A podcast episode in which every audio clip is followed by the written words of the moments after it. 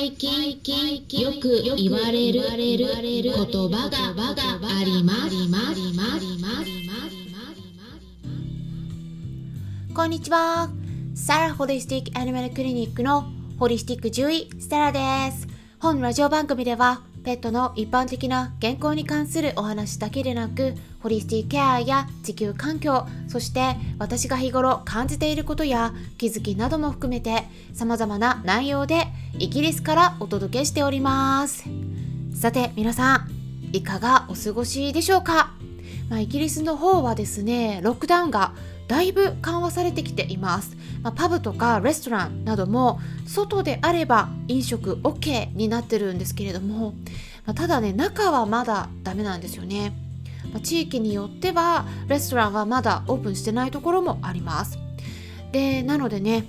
まあ、テイクアウェイとして購入したものを別の場所とかお家とかで食べたりするのが一般的になってる感じなんですね。まあちなみにですね今ちょっと英語言いましたけども日本だと持ち帰りのことなんて言いますか ?take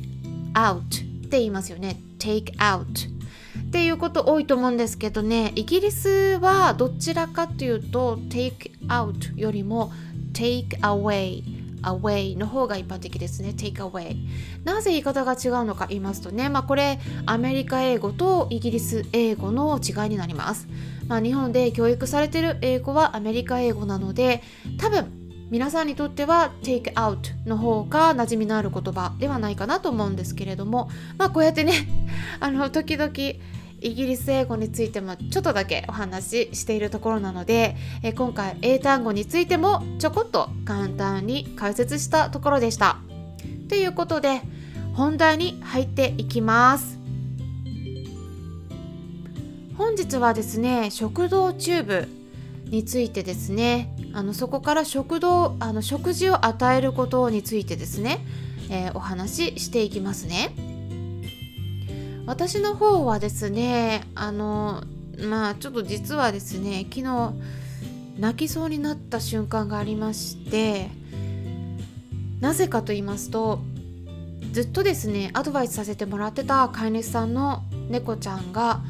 亡くなりそうだということだったんですよね。でその猫ちゃんは二十歳二十歳ですよ。の子で本当にね今までいろいろあったんですね。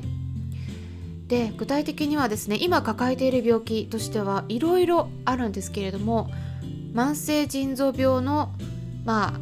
末期といったらあれなんですが一番最後のステージですね。そして慢性膵炎あとは心臓病そして消化器型リンパ腫の疑いもあるということでね治療を受けてたんですけれどももうかなり前にですね状態が一気に悪化したことがありまして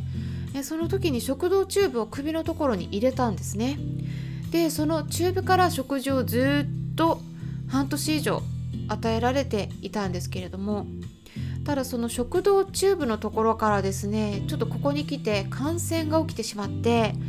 えー、化膿し始めちゃったんですね。なのでね抗生物質を与えた方がいいとかかりつけの先生からおすすめされてたんだけれどもあの以前抗生物質を与えた時にだいぶ前なんですけどね吐いたりして状態が悪くなってしまったことがあったので飼い主さんもねずっと悩んだりしててでかかりつけの先生ともねうまくやり取りがちょっとできてないような感じで、うん、言いたいこともね伝えづらいっていうようなお話をされてたりしてたんです。なのでねあのちょっと全部ね検査結果とか資料はもらっててでオンラインの相談の方で猫ちゃんの状態も見させてもらったりした上で、まあ、私だったらどうするかとかね、まあ、そういった意見をお伝えしていたんだけれども、まあ、チューブというのはね異物になりますから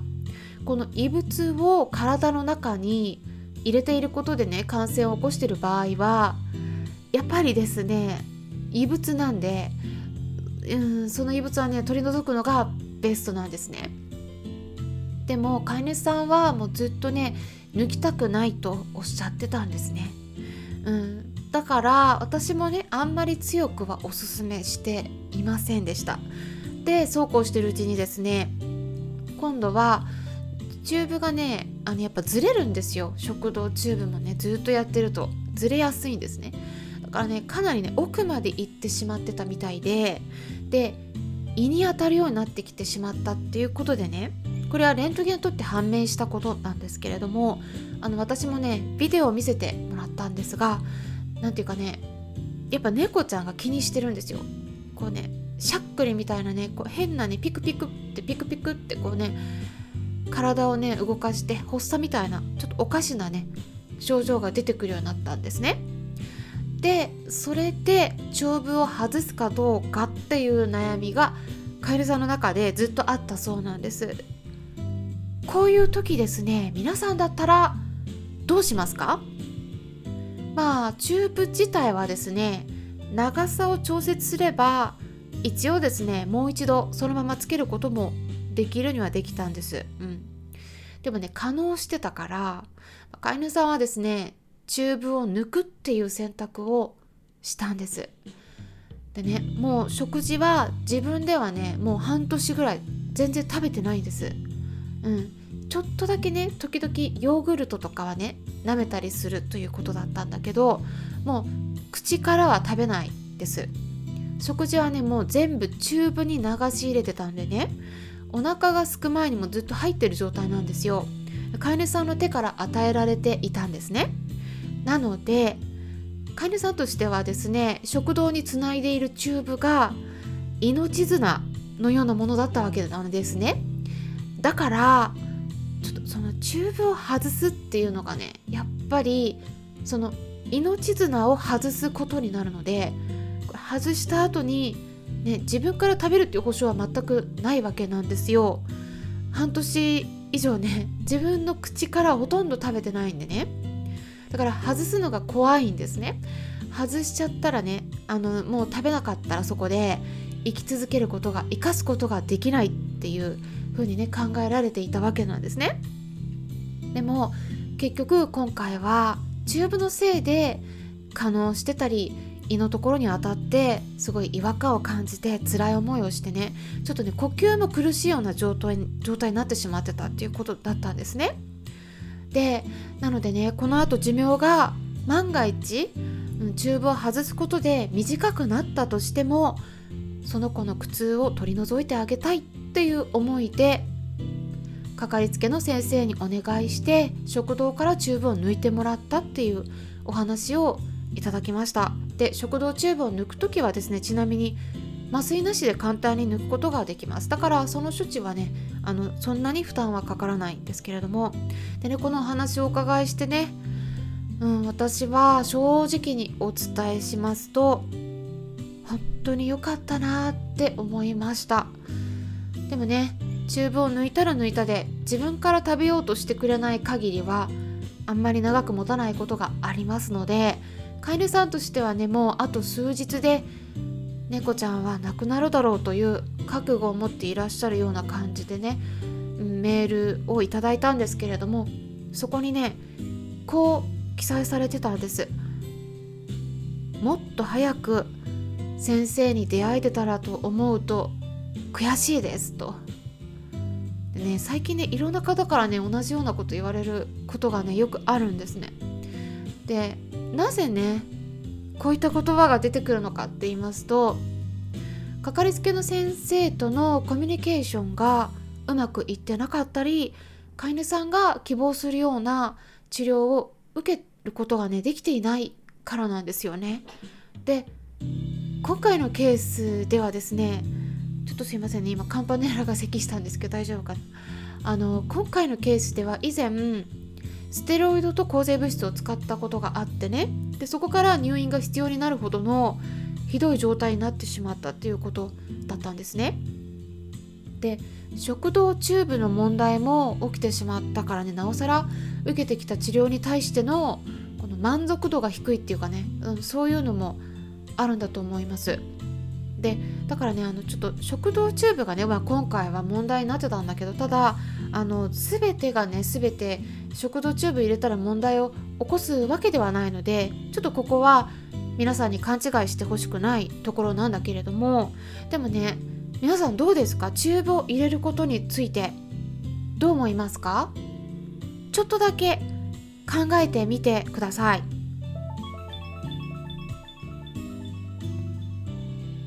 私はですねもしも使うのであればやっぱり短期間に限定するべきだと思います。まあ12ヶ月ぐらいかなって思うんですけど今回の場合はですねチューブを外すのが怖くなってしまってうん、半年以上ねずっとつけてる状態だったんですね。でまあチューブ自体はですねほとんども半永久的みたいに利用はできるとは言われているんですけれどもうん。であと半年以上もねずっと持たせられてる場合もありますが、まあ、私としてはですねそこじゃなくてねポイントは。やっぱりですね動物のその子のあの食べたいとかね食べたくないっていう意思があるはずなんですよ。だからその意思ってねやっぱ尊重してあげるべきじゃないかなっていうふうに思うところがあるんですね。皆さんどう思いますか？何か思われることがありましたらお気軽にコメントもらえたら嬉しいです。まあ皆さんそれぞれの考えがあると思うんですけれどもどちらを選択するとしても後悔のない治療法を動物にしてあげるのが一番いいと思います。まあ私はねあの今回飼い主さんが選択されたそのお気持ちを尊重したかったのであんまり私自身の気持ちはお伝えしてなかったんですがまあちょっとこの場でお話しさせていただきました。まあ、この後の経過についても皆さんに、えー、お伝えしていければと考えています。ということで今回は食道チューブについてお伝えしていきました参考になったという方はよろしければいいねボタンのクリックとかフォローもしていただけたら嬉しいです今回も最後まで聞いてくださりありがとうございました。それではまたお会いしましょう。ホリスティック獣医、サラでした。